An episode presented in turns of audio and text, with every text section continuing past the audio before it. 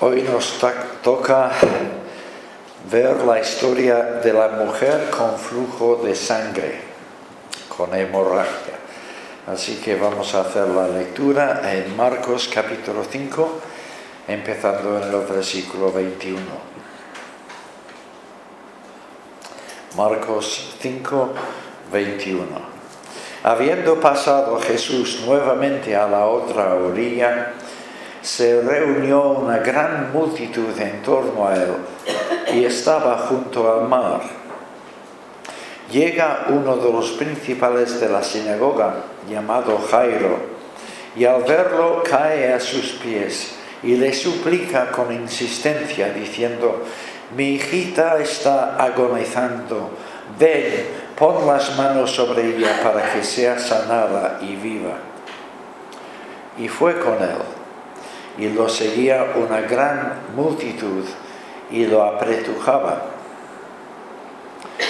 Y una mujer que llevaba 12 años con flujo de sangre y que había sufrido mucho de parte de muchos médicos y gastado cuanto tenía sin sacar ningún provecho, más bien empeoraba.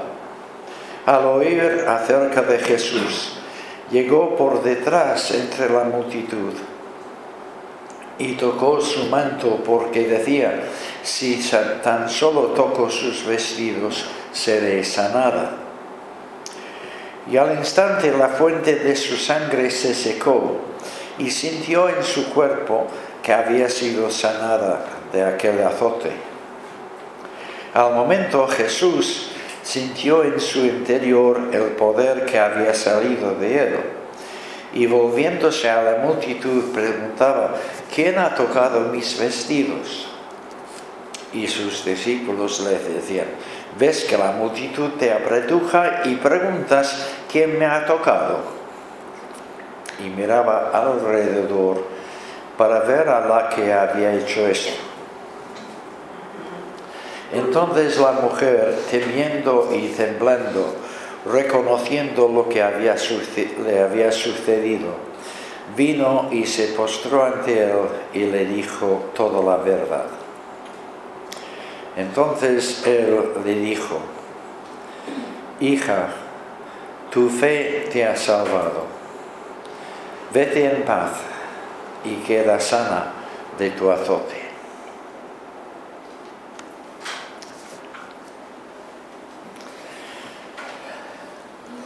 Aquí tenemos dos historias entrelazadas, la historia de la mujer con flujo de sangre y la, historia de la hija de Jairo.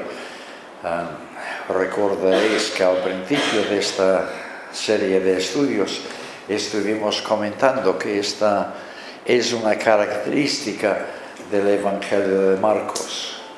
Eh, dos historias entrelazadas eh, muchas veces una historia echa luz sobre la otra, eh, pero esta combinación indica cierta interrupción que seguramente a nosotros si hubiese ocurrido nos habría molestado. Pero una de las características de esas interrupciones es que no molestan a Jesús en absoluto, Él las encaja perfectamente y aprovecha la nueva situación o para decir cosas o para hacer cosas, ah, está por encima de cualquier eventualidad humana.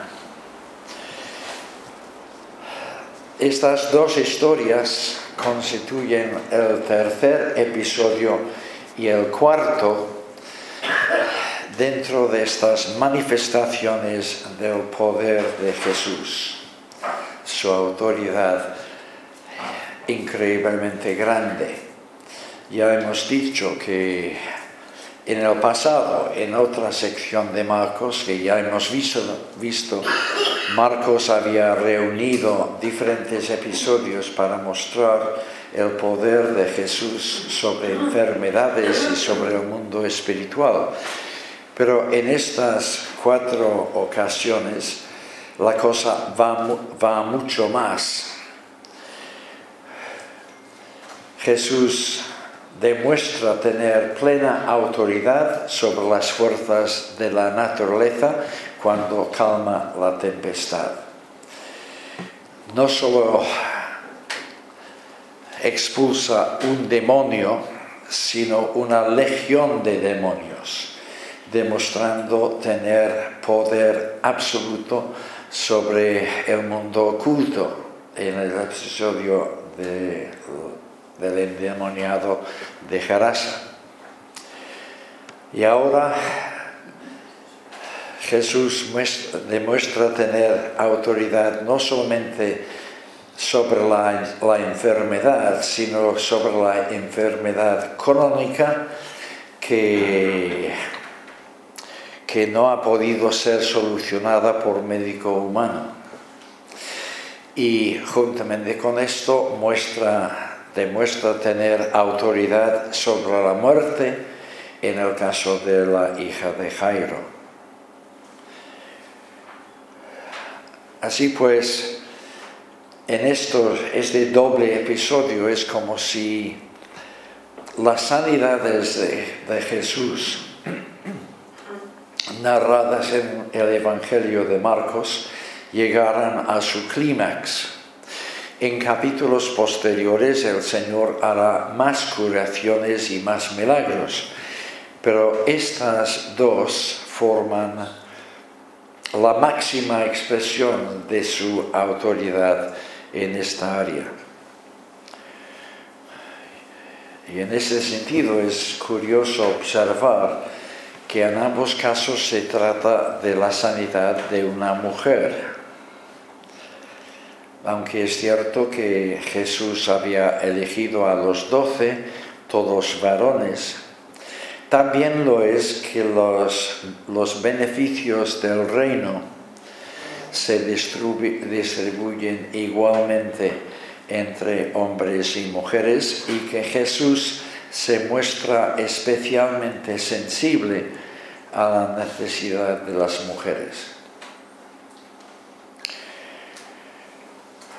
La unidad temática de estos cuatro episodios es reforzada literariamente por la unidad geográfica de estos viajes por el mar de Galilea. La tormenta ocurre cuando Jesús está atravesando el mar de oeste a este. El exorcismo de Legión tiene lugar cuando llega a la orilla oriental y los dos milagros de hoy um, ocurren cuando vuelve a la orilla oeste.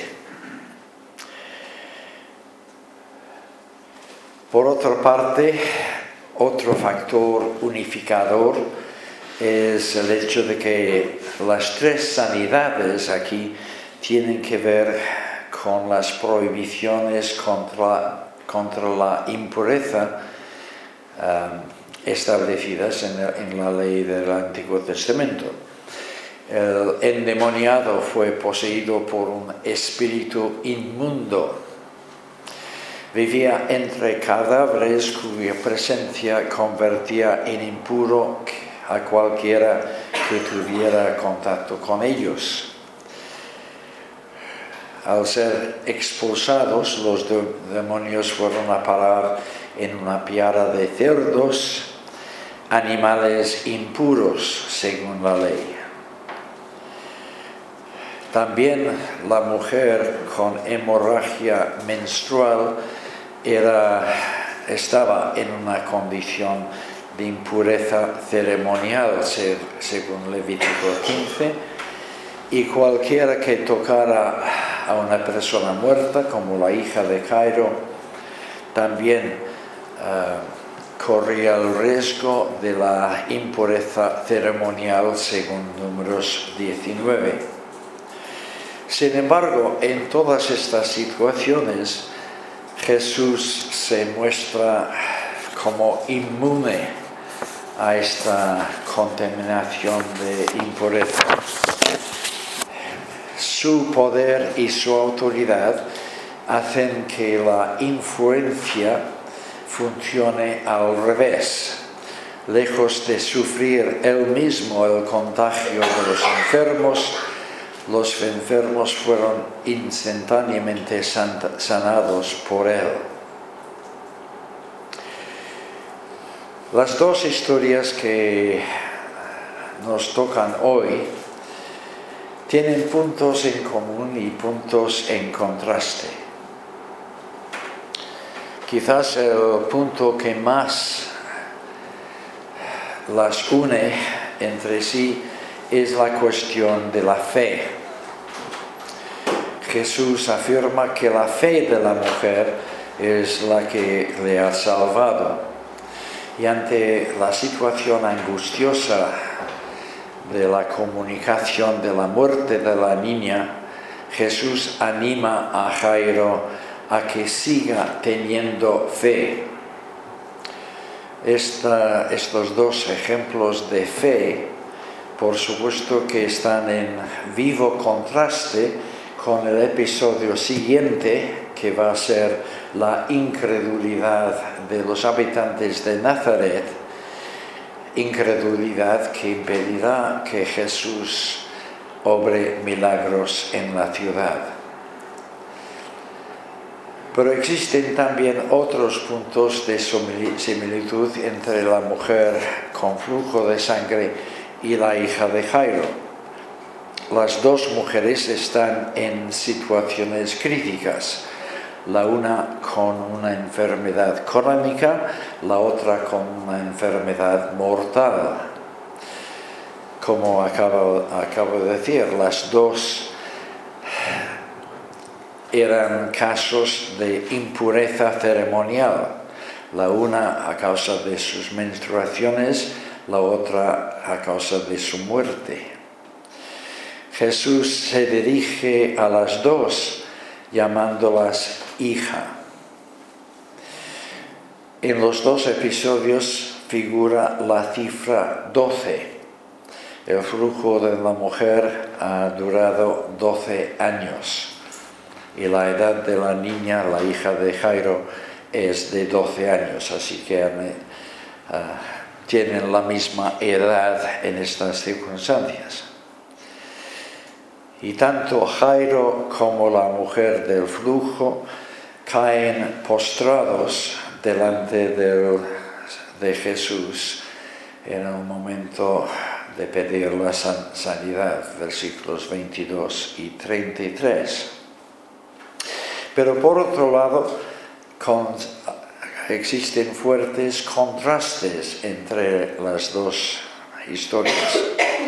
Jairo es un destacado líder de la comunidad judío probablemente de Capernaum. Ocupa un puesto de honor en la escala social. En cambio, la mujer es una pobre marginada, ha perdido todos sus bienes, está sin influencia social alguna. Jairo es hombre principal de la sinagoga, pero en cambio la mujer vive la situación lamentable de ser excluida de la sinagoga a causa de su impureza ceremonial. Aquí pues tenemos a Jesús mostrando igual compasión tanto en las altas esferas de la sociedad judía como en los bajos fondos no queda nadie excluido de su compasión, ni por alto ni por bajo. Por tanto, Jesús y los discípulos al principio de la historia abandonan el territorio gentil del este sudeste de Galilea y regresan al mundo judío de la orilla noroeste. Marcos no dice explícitamente a qué pueblo llegan, pero lo probable es que se trata de Capernaum, su propia ciudad, como la llama Mateo en Mateo 9.1. Por supuesto, cuando Jesús llega a la orilla, sobreentendemos que se encuentra junto al mar. Si Marcos dice explícitamente que estaba junto al mar, tiene que ser eh, por alguna razón, porque es una redundancia en sí. Sin, sin duda hay dos posibles explicaciones. O bien queremos que, quiere que sepamos que la multitud ya estaba esperando a Jesús cuando llegó a la tierra, como una evidencia más de la gran popularidad que Jesús gozaba en este momento de su ministerio. O bien quiere enfatizar que Jairo en su desesperación no esperó a que Jesús entrara en la ciudad, sino que fue corriendo hasta la orilla del mar antes de que Jesús entrara. Jairo es llamado un principal de la sinagoga, es decir, seguramente un miembro del comité de ancianos que gobernaban la vida de la, de la sinagoga. El hecho de que Marcos o Pedro detrás de Marcos se acuerde del nombre de Jairo es importante porque casi nunca eh, los enfermos sanados por Jesús son nombrados. Eh, en Marcos solamente Bartimeo será el otro caso de una persona sanada con nombre. Ah, ¿Cómo es que Pedro se acordara del nombre de Jairo? Dos posibilidades. Una es su estatus social elevado, puesto que Pedro vivía en Capernaum. Es bastante lógico que recordara el nombre de un principal de la sinagoga. Pero la otra posibilidad que nos atrae es que Jairo no fue un hombre desconocido en la iglesia apostólica, la iglesia primitiva. Y puede ser que después de este encuentro con Jesús, él siguió siendo un discípulo de Jesús, quizás a cierta distancia, y después de Pentecostés unía eh, su presencia y su la de, su familia a la iglesia cristiana de, de estos primeros años.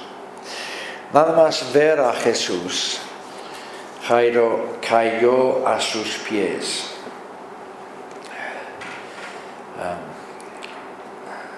probablemente en esta ocasión no fue en actitud de adoración, sino más bien como gesto de desesperación a causa de la gravedad de la condición de su hija. Pero que, un líder del pueblo se humillara de esta manera delante de Jesús, demuestra la alta consideración que él mismo tenía eh, en que tenía a Jesús. A pesar de, los choques con los líderes religiosos que ya había habido en el pueblo y que ya hemos visto anteriormente, de hecho, la actitud de Jairo contrasta vívidamente con el escepticismo que ya hemos visto en otros líderes a lo largo de los capítulos 2 y 3 de este Evangelio.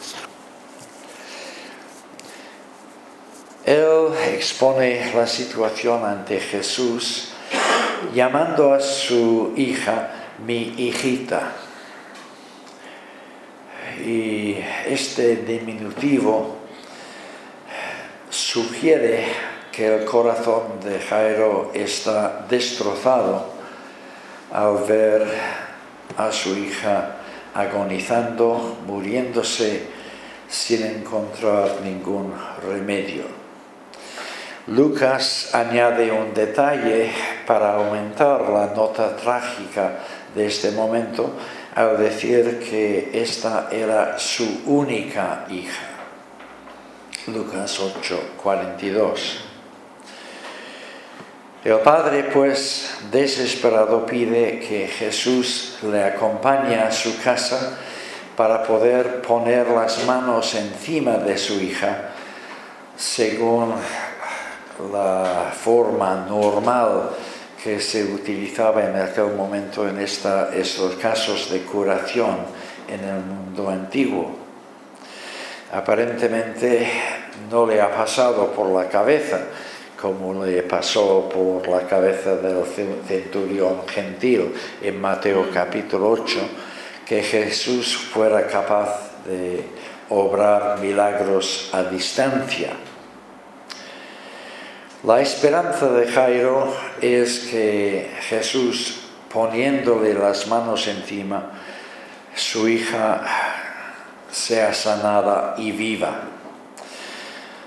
Esta frase tampoco es una redundancia. Que ella viva es el resultado que Jairo espera como consecuencia de su sanidad, que sea sanada de tal modo que ella siga viviendo. Y ante la desesperación de este padre, Jesús accede a acompañarle a casa no se para para eh, reprenderle suavemente diciendo, no es necesario que yo vaya a la casa. Él sencillamente accede. Sin embargo, no pueden ir tranquilamente porque la multitud entera decide acompañarles y cuando llegan a las estrechas calles de la ciudad, la multitud apretuja y hace difícil llegar rápidamente a la casa. Y justo cuando Jairo está sosteniendo la buena esperanza de que Jesús entre en su casa y sane a su hija, y cuando nos imaginamos que Él está intentando frenéticamente apartarla a la multitud para abrir camino eh, y llegar cuanto antes a la casa, justo en ese momento se interpone una interrupción. Puede ser que la interrupción no fuera tan grande como parece, porque Marcos ahora se ve en la necesidad de rebobinar a fin de ponernos en antecedentes acerca de la mujer que interrumpe. Y esto le ocupa espacio en su narración. De hecho, Marcos emplea, quizás deliberadamente, un amontonamiento de frases hay un solo verbo principal entre los versículos 25 y 28 y todo lo demás son frases subordinadas, siete frases subordinadas. La frase principal es una mujer tocó su manto. Pero además de decirnos esto, él dice, en primer lugar, que esta mujer estaba 12 años con flujo de sangre. Esta pobre mujer había padecido hemorragias continuas o muy frecuentes, probablemente de tipo menstrual, aunque el texto no lo dice, a lo largo de 12 años, casi nada. En segundo lugar, había sufrido mucho de parte de muchos médicos. Ah, y algunas personas aquí presentes seguramente pueden asentir diciendo, sabemos lo que es esto. Había buscado la ayuda de diferentes doctores, pero en vano.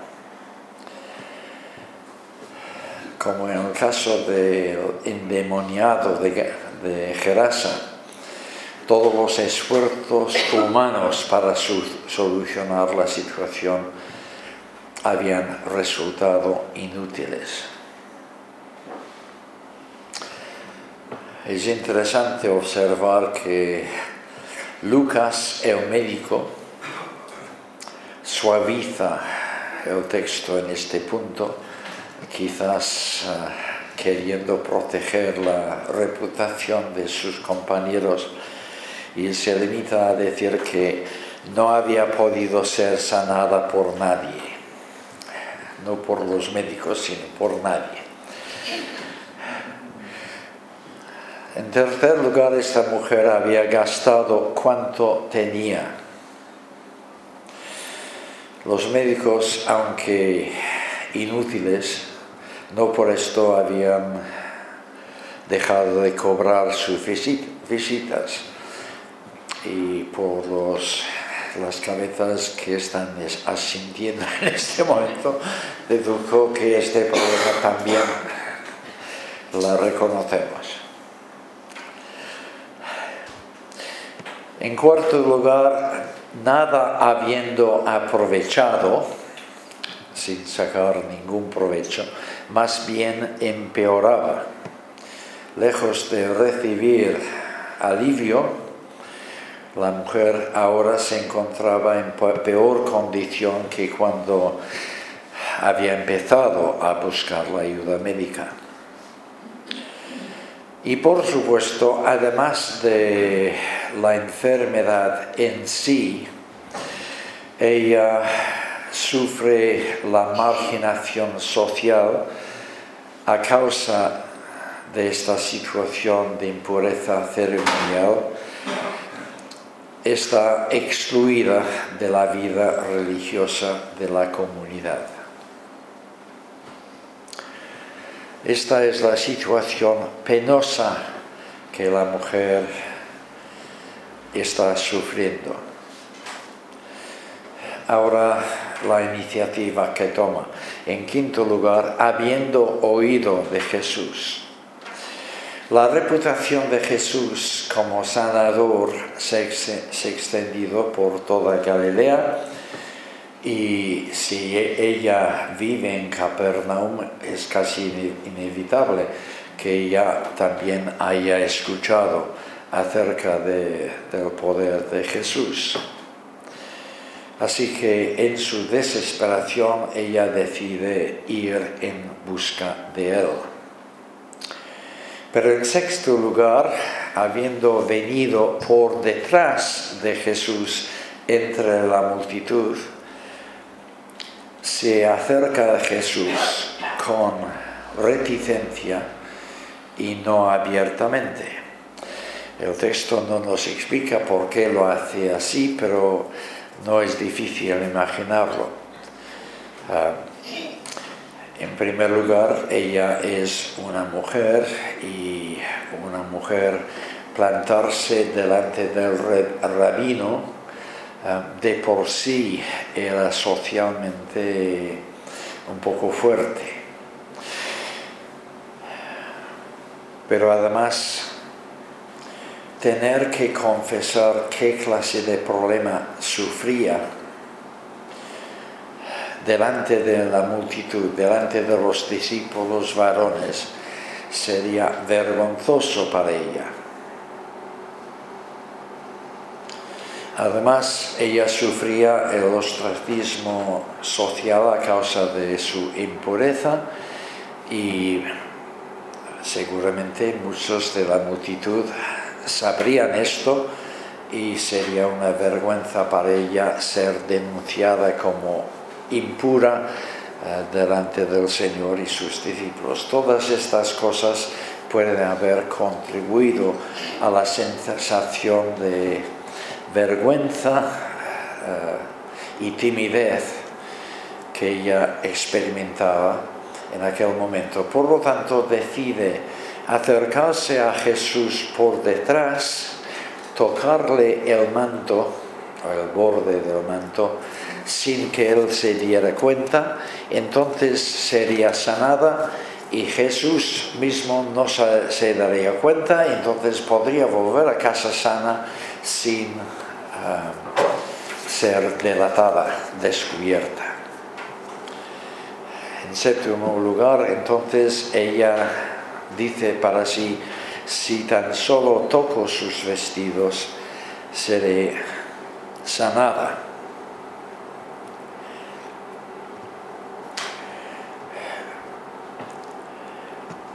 Superstición o fe. El Señor diagnostica esta situación como ejemplo de fe.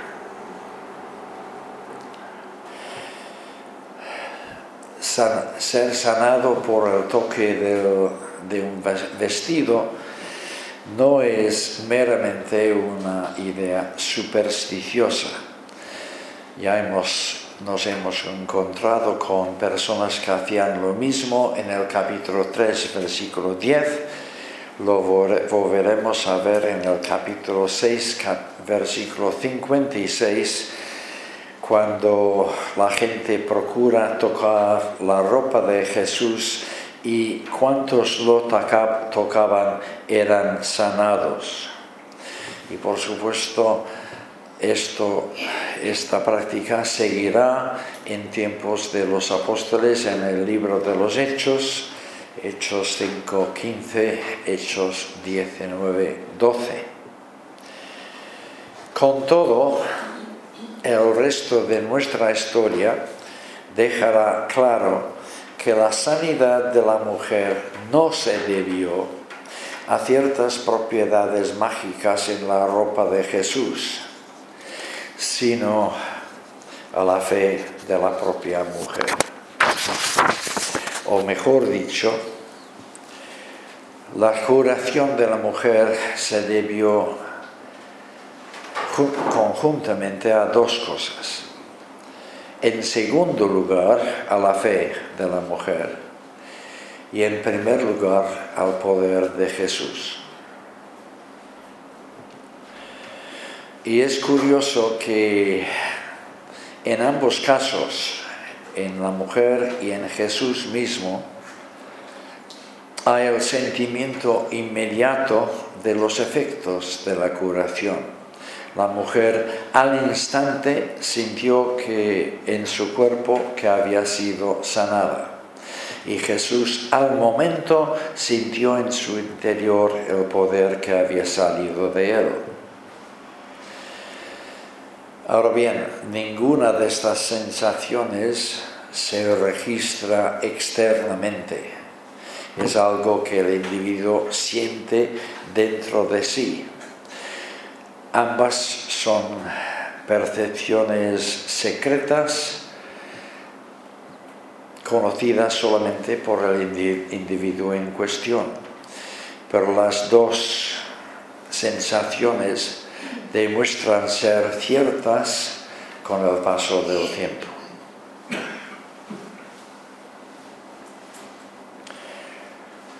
Es incuestionable que Marcos desee que veamos en este milagro un asombroso ejemplo del poder sanador de Jesús. Ningún médico pudo sanar a esta mujer, pero Jesús al instante logró sanarla. Sin embargo, el episodio revela no solamente su poder divino, sino también su verdadera humanidad. Y ahora estamos entrando en terreno polémico. Muchos comentaristas evangélicos se apresuran a decir que cuando Jesús preguntó, ¿quién tocó mis vestidos?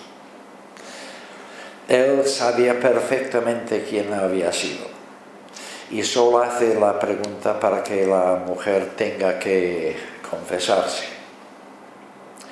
Y que cuando Jesús mira alrededor, siguiendo, intentando averiguar quién ha sido, ah, esto solo es una acción ah, para aumentar la tensión de la mujer. Seguramente Jesús le fijaba mucho con la mirada. Puesto que el texto no dice nada al respecto, ah, esta interpretación podría ser, pero yo creo que Jesús pregunta porque no sabe y mira a su alrededor buscando a ver quién ha sido. En, otras palabras, aquí tenemos un, un momento muy interesante en cuanto a la persona de Jesús. con evidente poder divino y sin embargo aparentemente en este momento con un conocimiento limitado.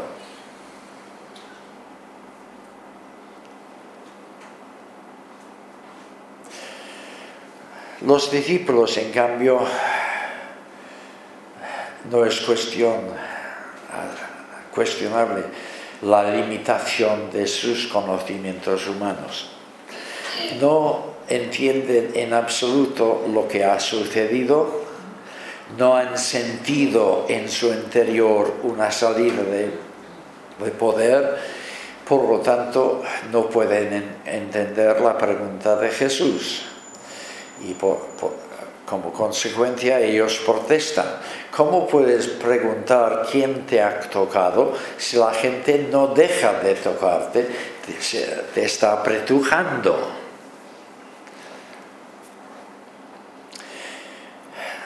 La, reacción de los discípulos es lógica, razonable, pero también impertinente.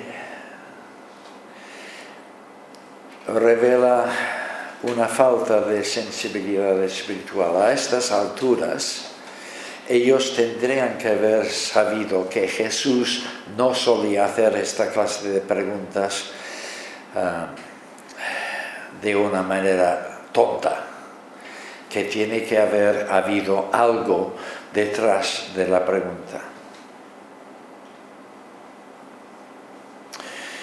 dice un comentarista, la respuesta de los discípulos revela no solamente una falta de entendimiento, sino también una falta de respeto y de sumida reverencia para con su maestro. Aquella observación crítica era inconsiderada, de mal gusto, cruda y ruda.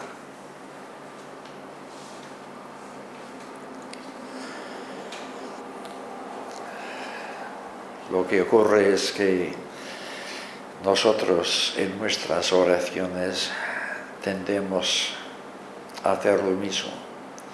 Señor, no sabes lo que haces, ¿por qué me está pasando esto o aquello? Yo sé mucho mejor que tú lo que me hace falta. Bueno, nunca decimos esto exactamente, pero más o menos. Y Jesús contesta a los, los discípulos de la mejor manera posible. No contesta. No les responde nada, sino que sigue mirando a la multitud para identificar de dónde había procedido este toque sanador. Ahora la pobre mujer ante la pregunta de Jesús y la mirada de Jesús, se pone a temer y temblar. Tiembla porque le invade un gran temor. Se asombra por el milagro que acaba de ocurrir en su interior. Se asusta por el hecho de que Jesús parece no consentir que ella siga en el anonimato. Y ahora se pregunta lo que va a pasar. Jesús va a denunciarla, reprenderla, decirle, ¿cómo te atreviste a robar poder de mí cuando podrías haberlo pedido? Jesús va a avergonzarla públicamente.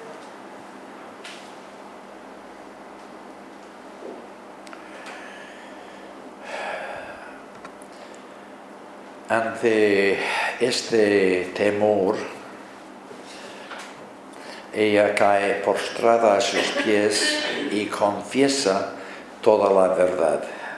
Es decir, confiesa que ella había pretendido lograr la sanidad en secreto sin tener que confesar ante todo el mundo lo que pasaba.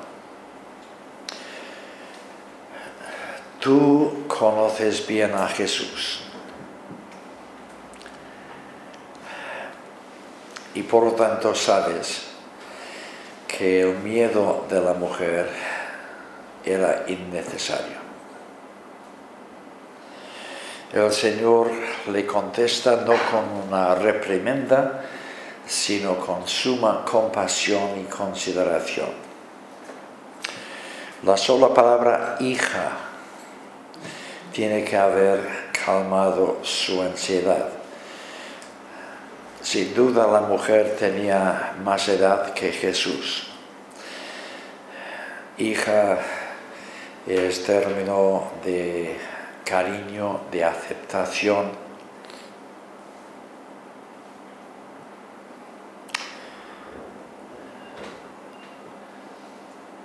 Puede incluso contener una idea que va más allá. Hija nacida de lo alto, nacida por la gracia de Jesús. Luego Jesús le asegura que lo que le ha salvado es su fe. Tu fe te ha salvado. La curación no se ha debido al poder mágico de la ropa de Jesús, ni siquiera algún depósito de fuerza espiritual que residía en él y que ella ha logrado abrir. La sanidad es la respuesta de la bondad de Dios a la fe de ella. Pero ¿Fe en qué? La fe no es una abstracción. La fe siempre tiene un, objeto. Ella ha creído en Jesús, en su autoridad, en su poder mesiánico para sanar. Seguramente su fe no era ni muy grande ni muy afinada. Eh, ella seguramente no habría podido aprobar un examen de cristología en este momento. No era una fe muy sólida, pero era una fe suficiente. Tu fe te ha salvado, ha llegado a ser una afirmación preferida por predicadores evangélicos. Y con mucha razón. Aunque tanto Jairo como esta mujer buscaban sanidad física y no precisamente el perdón espiritual ni la entrada en el reino de Dios. Y aunque en este contexto el verbo salvar se refiere principalmente a la curación de una enfermedad física, no obstante el solo hecho de que Jesús emplee esta frase y no otra, tu fe se ha salvado y no tu fe te ha sanado, sugiere que la salvación de esta mujer se extendió más allá de la sola curación para incluir también su reincorporación en la comunidad de Israel, lo cual sería consecuencia de, de la eliminación de su impureza. Y, ¿por qué no?, su entrada también en los beneficios del reino de Dios. Y esta lectura queda apoyada también por las últimas palabras de Jesús. Vete en paz. Vete en shalom. Restauración completa. Bienestar total aceptación plena por parte de Jesús, a pesar del atrevimiento de la mujer al, pretender mantenerse en secreto sin confesarse públicamente.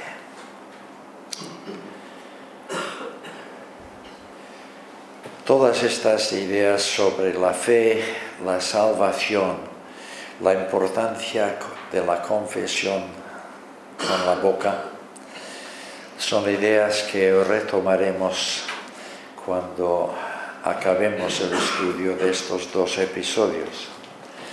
Pero mientras tanto podemos ir meditando en ellas. Sobre todo, aquí tenemos otro hermosísimo ejemplo de cómo nuestro Señor nos trata.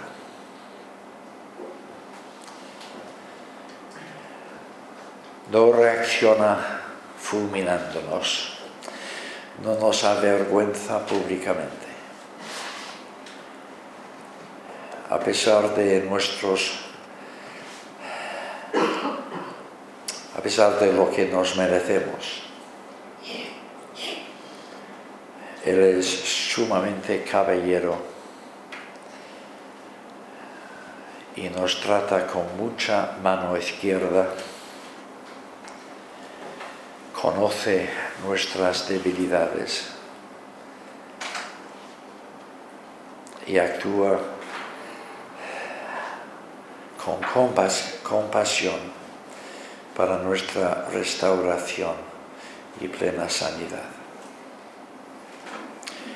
Y Señor, queremos darte gracias juntos por la manera en la que has actuado en nuestras vidas. Gracias por tu sabiduría, tu entendimiento, tu compasión por nuestros temores, tu manera elegante de tratarnos. Gracias porque tú sigues siendo el mismo Salvador ayer, hoy y por los siglos.